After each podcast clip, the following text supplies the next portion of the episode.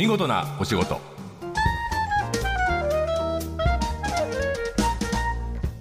こんにちは。出版社マガジンハウスの編集者西田善太です。この時間は見事なお仕事。企業の中の人に直接お話を伺い見事な取り組みや新情報をお届けする番組です。目の前にいるのは主に放送後期を担当している作家の今井君、えー今日のポイントをリスナーの皆さんにお願いします。はい、えー、今日は西田さんの得意分野何？DX DX はい。なんで X なんだよって今でも思ってる。そうですね。最初デラックスかなってはい。思いましたけど、はい。DX デジタルトランスフォーメーションですね。はい。はい。それの？はい。えっ、とまさにその専門にコンサルティングを行ってらっしゃる、えー情報戦略テクノロジーという会社にお越しいただいてます。おおなんかあの、すごい固有名詞というか一般名詞的な、ね。しかし強い名前ですね。そうですね、はい。なんかこう一度聞いたら忘れない感じなんですけど、ん。はい、この会社ですねあの IT 業界の働き方も、うん。えーまた商品の作り方も変えていきたいと意気込んでるみたいです、なるほど。ちょっと収録が長くなりそうな予感が。株式会社情報戦略テクノロジー代表取締役社長の高井淳さんにいらしていただいてます。よろしくお願いします、よろしくお願いします。えー名前が情報戦略テクノロジー。はい。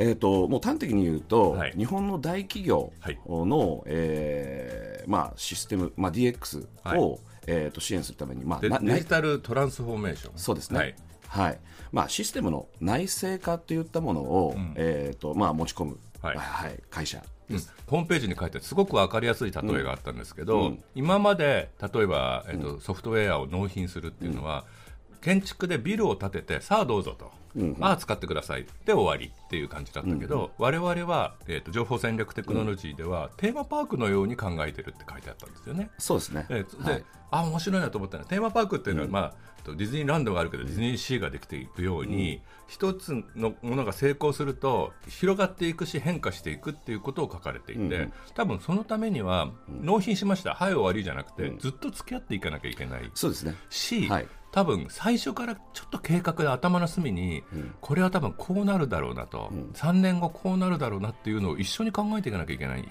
結構大変な仕事なんじゃないかなと思ったんですけど。でもそれを情報戦略テクノロジーはやろうとしてるってことですよね。はい、そうです、そうです。はい。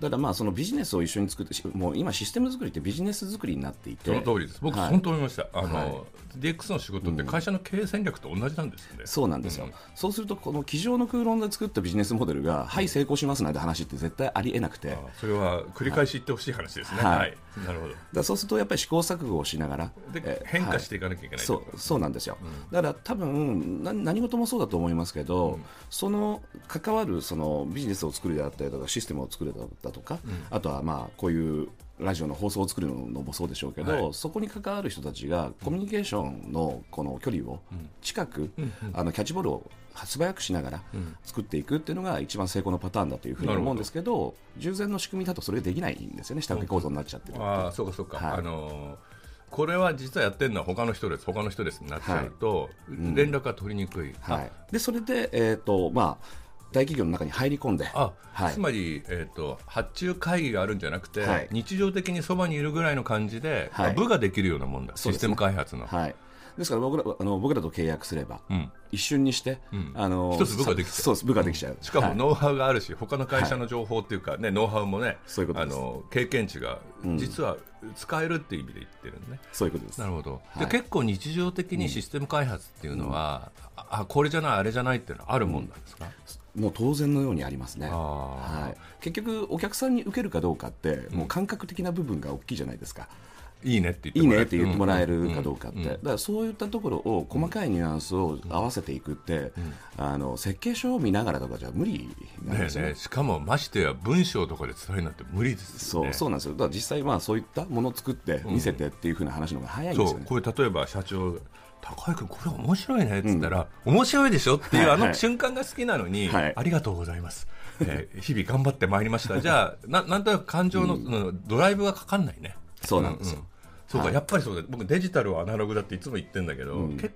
局人間が関わってる限りにおいて何もかも他と変わってないんだよね、その部分に関しては。そうですそうです、結局 IT も最終的に出来上がったものを使うの人間なんで。ですよね、はい。ですよね、はい。うんうんなるほど。じゃあそのやり方でやっていこうと、はい。つまりこの部分は誰にやらせろ。ここは安くあの買い叩いてやろうみたいなことはしないで、うん。ちゃんと請求する料金は請求するけど、ね。最初から中に入るっていうのをやり始めたと、そうですね。スタイルとして、ええ。で効果はどはうだったですか、いやっぱりあのもうそれしかない。あのじゅ僕が起業した時って、まだまだやっぱり請負全盛の時代ででしたけど、うん。うん。うん。だんだんだんだんやっぱりあの企業さんの方も、うん。ちゃんと IT をやるには内製しなきゃいけないってことに気づいててるんですよね。分かり始めた、はい。なるほどね。ただ、やっぱりそのエンジニアを、その非 IT 企業がエンジニアを高級的に雇い続けるっていうのは結構難しいですよね。うん。ですから我々とやっぱり二人三脚っていうふうなあのパターンがやっぱり必要だって言ったことをやっぱり気づく企業が増えてきてますね。なるほど。今だからどんな業界でも、まあ、IT に片付けたくないけど、デジタル系の人たちっていうのは居つかない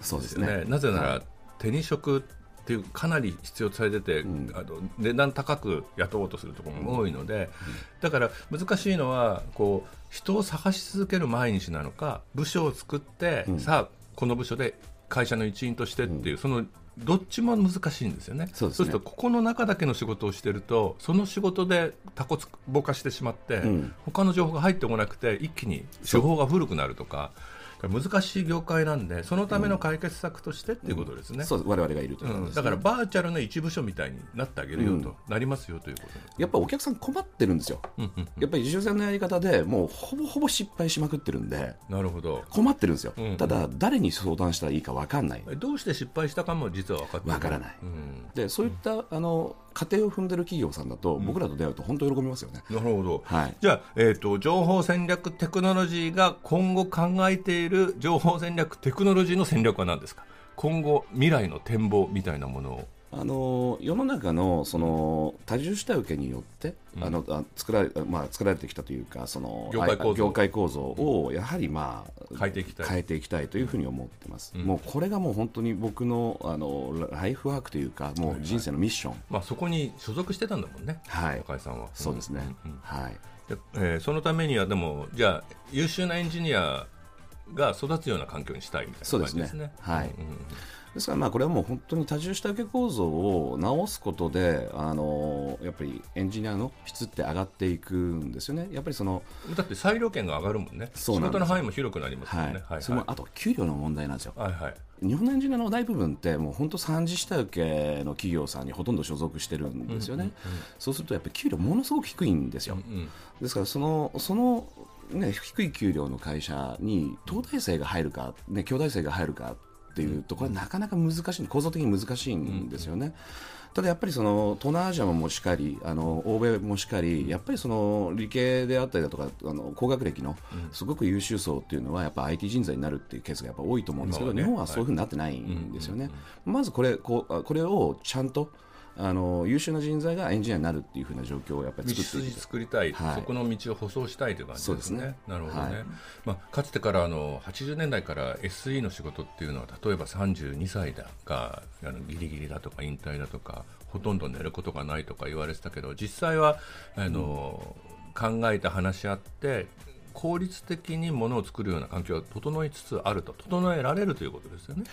はい、そういうふうに思ってます。まあ、結構長い道のりですけどね。はいはい、はい。なるほどでも頑張ってください。はいありがとうございます。えー今日は株式会社情報戦略テクノロジー代表取締役社長高井淳さんにお話を伺いました改めてありがとうございます、はい、ありがとうございました。放送の内容は番組ホームページで順次公開していきます見事なお仕事また来週お会いしましょう